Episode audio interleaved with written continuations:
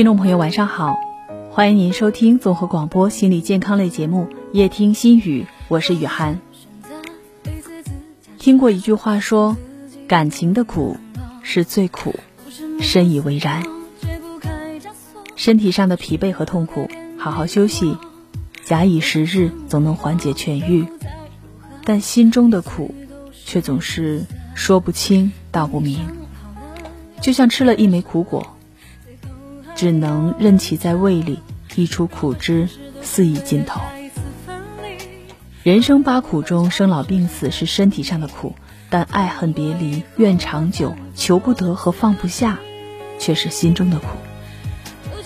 那些不得不面对的别离，那些求而不得的无奈，还有心中那些怎么放都放不下的人，就如一团日日笼罩在心头上的阴霾，怎么挥都挥不掉。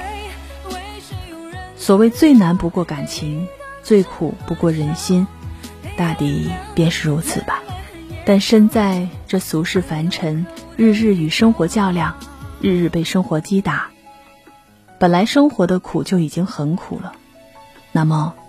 我们便只能学着让自己放松，学会面对感情。那些怎么追都追不到的人，不如放他走；那些。怎么走都走不通的路，那就换一条吧。虽然有些难，但还是要让自己努力放下，放下那些积郁在内心当中的恩怨情仇，放下那些困扰你许久的前尘往事。感情很难，生活很苦，但我们总要想办法，让自己甜一下。如果您在生活当中遇到了各种不如意，让您想不开、放不下、忘不了，欢迎您在每天晚上二十一点到二十一点三十分关注夜听心语节目。在节目当中，我们会倾听你的故事，解答您的困惑，开解您的心结。听众朋友可以关注综合广播看鹤城微信公众号，打开微信。公众号中输入“综合广播看鹤城”，点击关注，给我留言。也可以在快手平台搜索 “yh 五一二零四一七二”，添加关注找到我。每天在节目当中，听众朋友可以静静的感悟生活。每天我们都会邀请到齐齐哈尔医学院附属第二医院心理科室的专家做客直播间，来聊聊关乎你我的身边故事。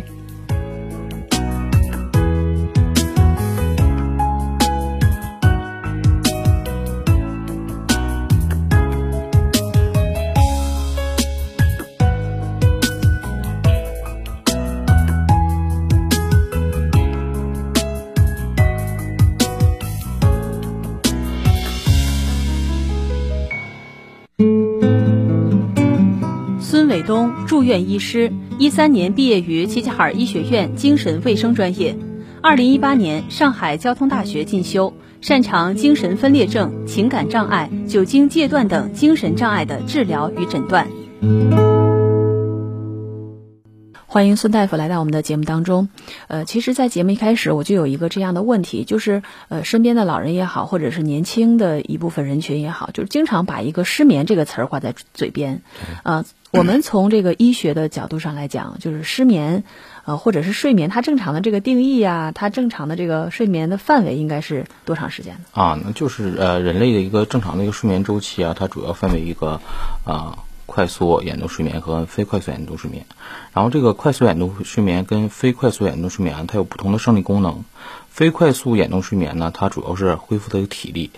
然后快速眼动睡眠呢，它主要恢复的是精力跟记忆啊。嗯，您刚才说到一个就是。呃，快速眼动睡眠和非眼动睡眠是吧？就是我们比较专业的医学名词，属于啊。对对。然后呃，这个睡眠呢，正常的睡眠它分为一共分为四个阶段啊。它第一个阶段就是啊，睡眠非常浅啊，然后外界的一些声音呐、一些信息啊，还会模糊的进入一些大脑，但是大脑这个时候它已经开始进入一个休眠的状态了。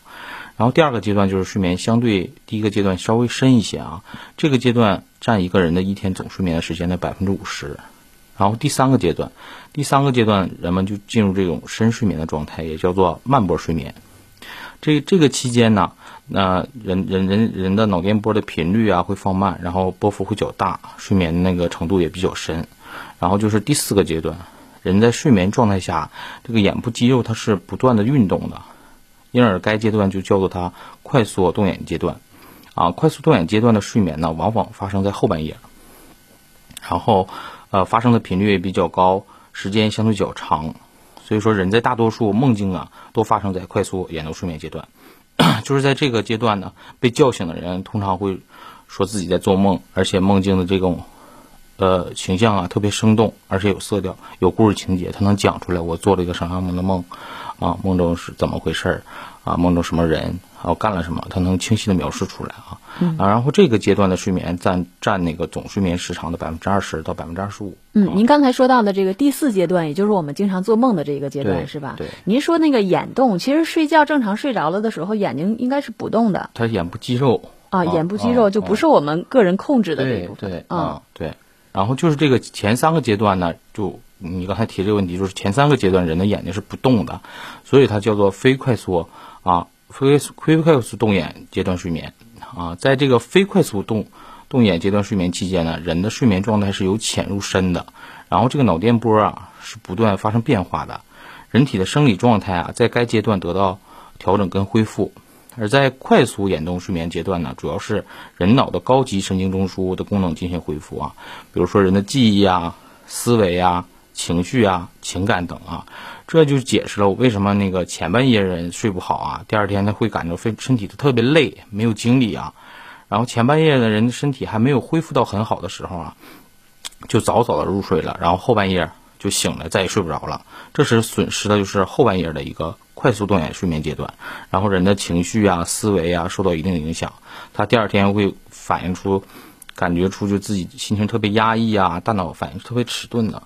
是这种状态。嗯，正常的睡眠我们说分为四个阶段的，但我们平时说的这个失眠，这失眠的概念什么的又是怎么样的呢？嗯，呃，就是下面来就是来说一下这个失眠啊。其实现在失眠的这种发病率是还是特别高的。据国外的一个那个睡眠指南调查，在成人人群中啊，失眠症发生率到百分之三十三到百分之五十啊。然后在中国的指南，有百分之四十五点四的中国人啊，在过去一个月中经历不同程度的失眠。包括我们现在门诊呐，还有住院呐，都会经常遇到这种失眠的患者啊。然后我们就说一下这个失眠。失眠的定义是患者对睡眠时间和或者是质量不满足啊，并影响第二天白天的社会功能的一种主观体验啊。然后这个失眠它主要分为偶发性失眠跟慢性失眠。我们临床中啊常见的失眠形式有这几种。第一个就是这种。睡眠潜伏期的延长，啊，就是我们说白一点，就是说这个入睡时间长了，就是你在躺在床上跟你进入睡眠这期间，啊，这个如果是这个这种失眠形式，它入睡时间一般超过半个小时，啊，超过半个小时。然后还有一个就是这个睡眠的维持障碍，就是你晚上夜间觉醒次数大于大于两次啊，或者是凌晨就醒了，啊，睡得不踏实。然后还有一个睡眠质量的下降。比如说你晚上睡眠浅呐，啊有点动静啊，你就会醒啊，呃会被周围这种环境所打扰啊，然后晚上出现这种多梦啊，第二天感觉特别累呀，啊，然后还有一个总睡眠的时间这个缩短啊，啊通常小于一个六小时，然后呃第二天残留这种日间的效应，就是第二天感到头疼啊，精神不振呐，嗜睡啊，乏力呀这种啊，然后。然后呢，我们说一下这个失眠的原因啊。失眠原因主要分为几类啊。第一类就是说生理性原因，啊，就是由于这种生理疾病导致的一个失眠，例如这个患者患有这种呼吸暂停综合征啊，或者是咽喉的肥大呀、舌头的肥大导致这种呼吸不畅，从而导致他一个睡眠障碍。这种躯体躯体障碍、躯体疾病的患者，他这导致他呼吸不畅，就睡睡觉他可能就是憋醒了啊，所以说他这个睡眠质量就不好。然后还有一个心理的问题啊，就是由心理疾病导致的。例如我们临床常见的这种抑郁症啊、焦虑症啊，都会出现这种睡眠的障碍啊。再有一个就是原发性的失眠啊，失眠它也可以作为一个原发性疾病的独立存在，就是没有这些呃生理或心理的问题，它仅仅是一个失眠的状态，失眠的状态。然后我们平时啊，怎么去监测这个睡眠啊？第一个，我们可以通过这个我我们专业的一个叫认知行为作业治疗啊，比如说叫这个睡眠日志啊，睡眠日志，它可以清晰的呈现出这种来访者的一个睡眠结构和特点啊，然后我们从中找出他一个失眠的特点。第二个就是这种睡眠监测仪啊，是一种比我们医院比较常用的一种监测方式吧。它把人的脑电图啊、呼吸啊、心电呐，还有这个血氧啊一起监测，通过整个一晚上这些生理指标的变化，判断有没有生理啊或其他问题的一个失眠的状态啊。然后还有咱们平时就，呃，随着这个科技的进步啊，比如说手机的 APP 啊，或者咱们戴的小米手环啊，或者这个智能手表啊，它都有这个监测这个睡眠的这个功能啊。嗯，就是我们有了这个睡眠的日常监测方法，大家可以去试一下。对，就比如说很多老人吧，你看他平时他觉得他是。那个没睡觉，但其实你看开着电视都已经打呼噜了啊！身边这样的人很多的，对，包括年轻一代也是这样的，就是他觉得他自己睡眠质量特别不好，但实际上他应该也是睡着了。然后呢，如果我们没有这样的一个科学的监测的话，大家就对自己的睡眠质量啊、睡眠的情况掌握的就不是那么清楚，他总以为自己。是这种失眠的状态，或者是有这样一部分人群，就是比如说随着年龄的增长，他不会再像小孩子或者是年轻人那样睡个呃八小时以上，可能他正常的睡眠也就五六个小时，他就能够满足日常所所需了。但是这样的一部分老人呢，他又觉得，你看我睡睡眠质量啊不如之前了，然后他。越来越恐惧和担忧，这种恐惧和担忧就会加重他这个失眠，甚至说本来不失眠的人群，这样想着想着，慢慢就失眠了。对，所以对自己的这个睡眠质量，呃，好坏的掌握也很重要。我们大家呢就可以根据呃孙大夫刚才跟听众朋友推荐的这个呃睡眠的监测的方法啊，可以去试一试。如果自己在家里面没有呢，也可以赶赶往我们这个科室，对，呃，是有这个相应的仪器的，可以给大家进行监测的。对。然后就是你刚才说这种呃，比如说老人呢，觉得我呃家里边也觉得他睡得挺好，或者是看着他睡得已经很熟了啊，但是他自己表述说，哎，我这特别累，感觉一宿没睡着，这叫一个睡眠感的缺失。我们临床中很常见这种患者，就是家里家里人陪着来了，患者的主诉说大夫我睡不着，嗯，但是你去问家属。我看他睡得挺好，沾枕头就着。对我身边真的有很多的亲属都是这样的。对他这个就是一个睡眠感的缺失啊，可能他那个在睡眠的过程中，他这种神经还是紧绷的，所以说他特别累，大脑没有得到休息啊，整个一个呃生理上的还有这种情感呐、思维啊、记忆啊，他都没有得到休息，所以说第二天反馈的时候他就是特别累啊，我感觉一宿睡得都不好。然后我们现在就说一下这个调控睡眠的呃三三个因素啊，就三个因素。第一个因素叫这个稳稳啊，睡眠的稳态啊，也叫做一个恒定的机制。就是说，说是什么意思呢？就是我们醒了啊，醒醒久了，我们就要困，对吧？就要睡觉，睡久了就要醒，就这样一个生物特点啊，它叫做一个恒定的作用。啊，它的位置啊，位于我们人脑的下下视丘啊，它是呃睡眠中心中心调控的系统啊，它产生的一个腺苷酸会直接影响到恒定系统作用。这个腺苷酸呢是一种能量代谢产物啊，它的积累浓度偏高，会使人感到困倦。当浓度相对较低的时候，人们就会觉得清醒啊，睡着的人就会结束睡眠啊，来醒过来。然后影响这个稳态呃睡眠的稳态啊，这种恒定机制啊，主要有这些原因，一个是年龄增大。啊，你像老年人，他睡眠睡眠睡眠时间就逐渐在减少，啊，退休之后没有什么事儿了啊，他也这个睡眠需求量没有这么大了。然后可能是你白天睡得太多呀，或者白天睡的白天的活动量不足啊，或者是就是大早上 躺在时间躺在床上的时间太久了，或者是你饮饮用过多的这种咖啡因的饮料啊，它都会影响这个睡眠的。然后这就来说一下。我们年龄啊，对对这个睡眠的需求的一个影响啊，一般呃，零到三个月的一个新生儿啊，我们建议时间是呃是十四到十七个小时，啊，婴儿是呃十一个月到十十四个四个月到十一个月的婴儿，我们建议睡眠时间是十二到十五个小时，啊，呃学学步期的幼儿啊，一到两岁，我们建议他是睡十一个小时到十四个小时，啊，学龄前期的儿童三到五岁的儿童啊，我们建议睡眠时间是十到十三个小时。然后六到十三岁的小学生，我们建议是九到十个小时，啊，十四到十七岁青少年啊，我们建议八到十个小时，然后十八到二十五岁的青年人啊，我们建议是七到九个小时，然后二十六到六十四岁的成年人，我们建议也是七到九个小时，老年人我们建议是七到八个小时，这就是呃年龄对于睡眠需求影响啊。然后还有一个，我们刚才说这个影响睡眠的调控睡眠的三三三个因素啊。我们刚才说一个恒定系统因素，然后还有一个有昼夜节律，就是人们所说的一个生物钟啊。这个昼昼夜节律就就叫做生物钟。这古人常说啊，日出而作，日落而息，其实指的就是这个生物钟。生物钟的最重要的线索就是光线，就比如说早上的清晨，呃，晨光啊照入照入人眼之后，人眼就会告诉人告诉我们这个天亮了，我该醒了，对不对？然后呃天黑的时候，这个光线交替的比较暗，大脑就会提醒人们到这个点了，该睡觉了，对不对？然后昼夜的节律是一个重要的一个物质啊啊重要的个物质，它叫做那个褪黑色呃褪黑激素啊，它分泌到半夜会达到巅峰，使人变得极度困倦啊。但是随着这种科技的进步啊，人的生物钟越来越容易被打乱了，啊，你像人人类发生发明了这个爱迪生发明了灯泡啊，就从此改变了这个黑夜的一个自然规律啊，就是晚上之后也会有这种强烈的光照进来，啊，由于人的这种昼夜节律受光线的影响啊，因而这个睡眠时间也随着光线的时光线的延长而缩短啊，啊，包括现在人们习惯晚上躺在床上，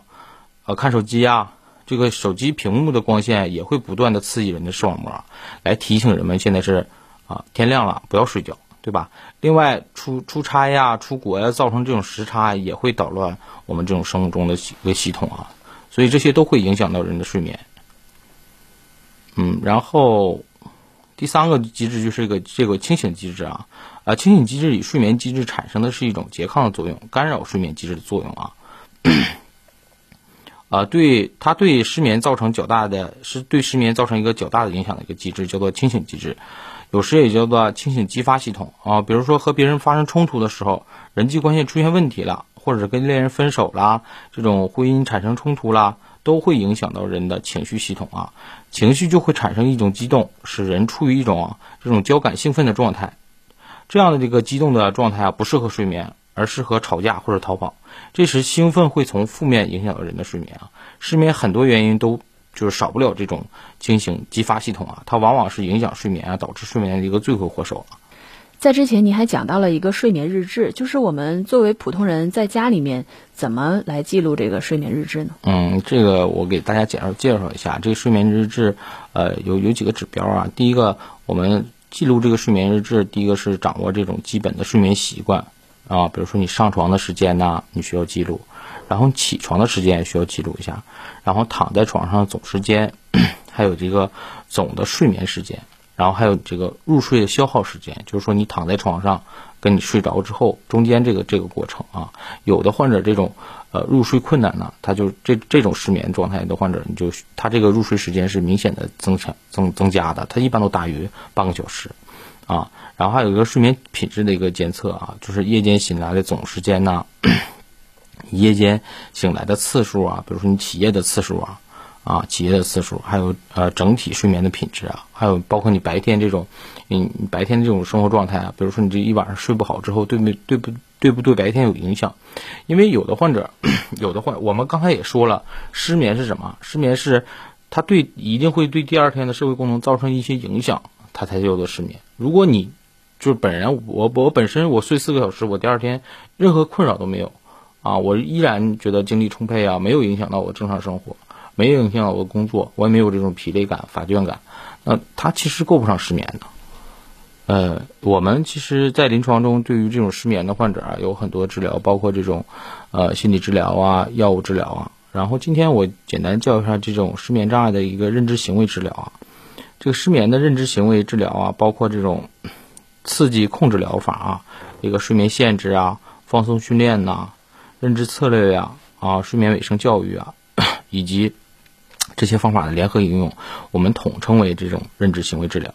主要指导治疗观点原则就是一个行为治疗啊啊。认知行为治疗的优势啊，它帮助啊减少药物的一个副作用啊，减少药物的一个用量、副作用，避免药物的这种副作用跟后遗症啊。然后从根本上改变患者这种态度啊，跟信念呢，啊，主动的去控制失眠，提高患者这种治疗的依从性啊，并获得长期稳定的一个疗效啊。那弊端也有啊，治疗干预开始后，呃，大约两到四周才能起效，所以说它这个可能见效的见效的时间会挺慢的。然后有的这种长期被呃，失眠困扰患者可能在这个刚接触这种认知行为治疗的时候，他觉得是没有用的，啊，会造成可能会造成他这种对这种治疗的一个信心感的一个缺乏呀，觉得这个这个治疗没有没有作用啊。然后睡眠习惯的改变啊及药物的减量啊，可能会导致在失眠改善之前呢病情的一个加重啊。加重的情况。所以说，这个这个有的时候对这种特别特别急求急切的强烈救治的一个患者，他对这种接受程度还是，呃嗯不是特别好啊。但是我们一般在做之前会跟患者有有这些沟通，有沟通。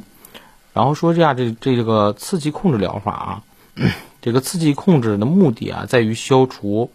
床啊卧室与睡眠的负性关联啊。重建这种床卧室与正常睡眠的一个关联，及打破这种条件性的觉醒和加强床跟卧室作为睡眠的刺激啊。它主要内容有，啊啊，第一个是仅仅在有睡意的时候上床啊，设置固定的一个；第二是设置固定的起床时间；第三个是长啊长时间的醒来后啊就要离开卧室跟床，避免在床或卧室上做与睡眠不适合的行为；第四个是避免瞌睡啊。啊，刺激控制疗法啊，无论是作为单一的疗法，还是其他疗呃其与其他疗疗法联合使用啊，均被证实有效啊。这个我就跟大家说一下，这这其实也是在我们临床 经常给睡眠患者做这种干预啊。我们跟患者说了，要注意点，床只是睡觉的时候，因为现在随着这种科技的发达呀，或者人这种生活习惯的改变呢，人们往往会在睡眠之前啊。在在睡眠之前，在床上做一些与睡眠无关的事儿，比如说我在床上刷刷微博啊，刷刷抖音呐，看看手机啊，玩会儿游戏啊。有的人可能会喜喜欢卧于床头看书啊，啊，卧于床头看书啊。就是在床上可以做很多事情。嗯，对啊，所以说我们的建议，如果你睡眠正常的话啊，你有正常的一个睡眠，这些都是可以进行的，没有说特特殊的要求。但是如果你睡眠不正常的话，你就不要在床上做这些事情。其实有的患者往往他来的时候，他会有一种这这种状态，就是说，哦，大夫啊，哎，我就担心我今天晚上能不能睡着。你看，所以我早早的就上床去休息了，就等着睡觉了。对，比如说他平时九点半呢，十点半呢，啊，他就是有这种睡眠习惯。他正常的时候可能这个点他就要睡觉了。嗯。所以说他到这个点儿他就是说我一定要早早上床，啊，早早上床休息。我到这点我就应该睡觉了。但是他这个已经造成这种失眠的状态了。其实他这种现在已经神经是一种紧张的，他然后他躺在床上之后，他神经紧张，他更睡不着，翻来他会看着时间，就比如说还差五分钟呀，九点半了，这怎么还不睡呀？九点四十都过十分钟了，怎么还不睡呀？对吧？然后他越来越紧张，越来越睡不着，然后整晚就就可能就睡不着了啊。所以说我们平时建建议患者也跟患者说，你有这种失眠的状态之后，你就平时啊，该睡睡觉之前啊。呃，该看看书，看看书，泡泡脚，你是遛遛狗啊，你就正常进进行一个正常这种生活，你不要去想什么时候你有困意了，你有睡意了，你再去躺在床上睡觉，不要说按照固定的时间、固定点儿，你这样翻来覆去的，这种焦虑会会更加加重，他担心呐，我能不能睡着啊？所以说他这种失眠会造成，所以说这种刺激疗法是我们临床经常与患者沟通的一种疗法。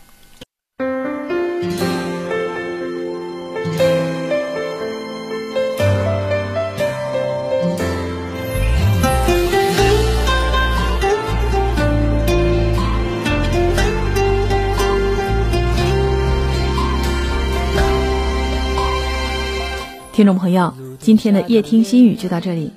您可以在综合广播微信公众号给我留言，讲述您的心情故事，收听往期节目。晚安。爱的难舍又难分，曾相爱的光阴，全世界只有两个人，为何一个转身？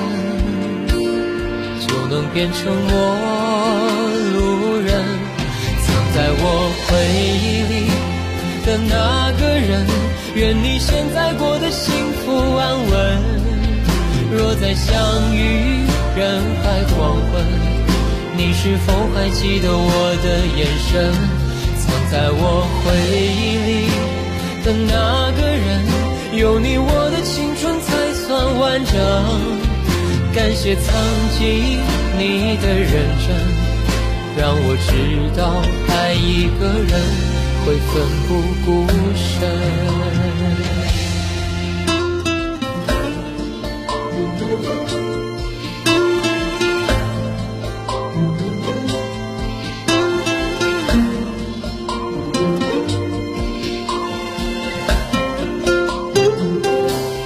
路灯下的恋人。像是曾经的我们，深情拥抱、亲吻，爱的难舍又难分，曾相爱的光阴，全世界只有两个人，为何一个转身就能变成陌路人？在我回忆里的那个人，愿你现在过得幸福安稳。若再相遇人海黄昏，你是否还记得我的眼神？藏在我回忆里的那个人，有你我的青春才算完整。感谢曾经你的认真。让我知道，爱一个人会奋不顾身。藏在我回忆里的那个人，愿你现在过得幸福安稳。若再相遇人海黄昏，你是否还记得我的眼神？藏在我回忆里的那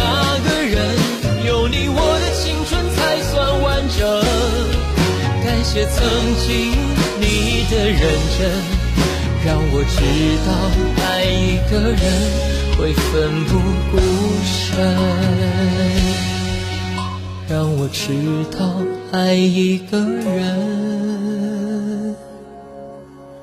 会奋不顾身。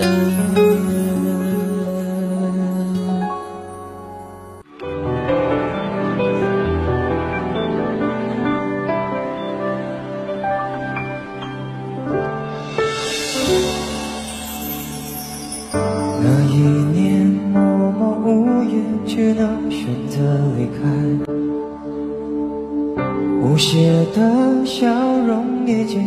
不再精彩，你害怕结局，所以拼命伤害。收拾我挡住你的美好未来，你坚决不希望我等待，默默的让你走开。如今你。走了想回来，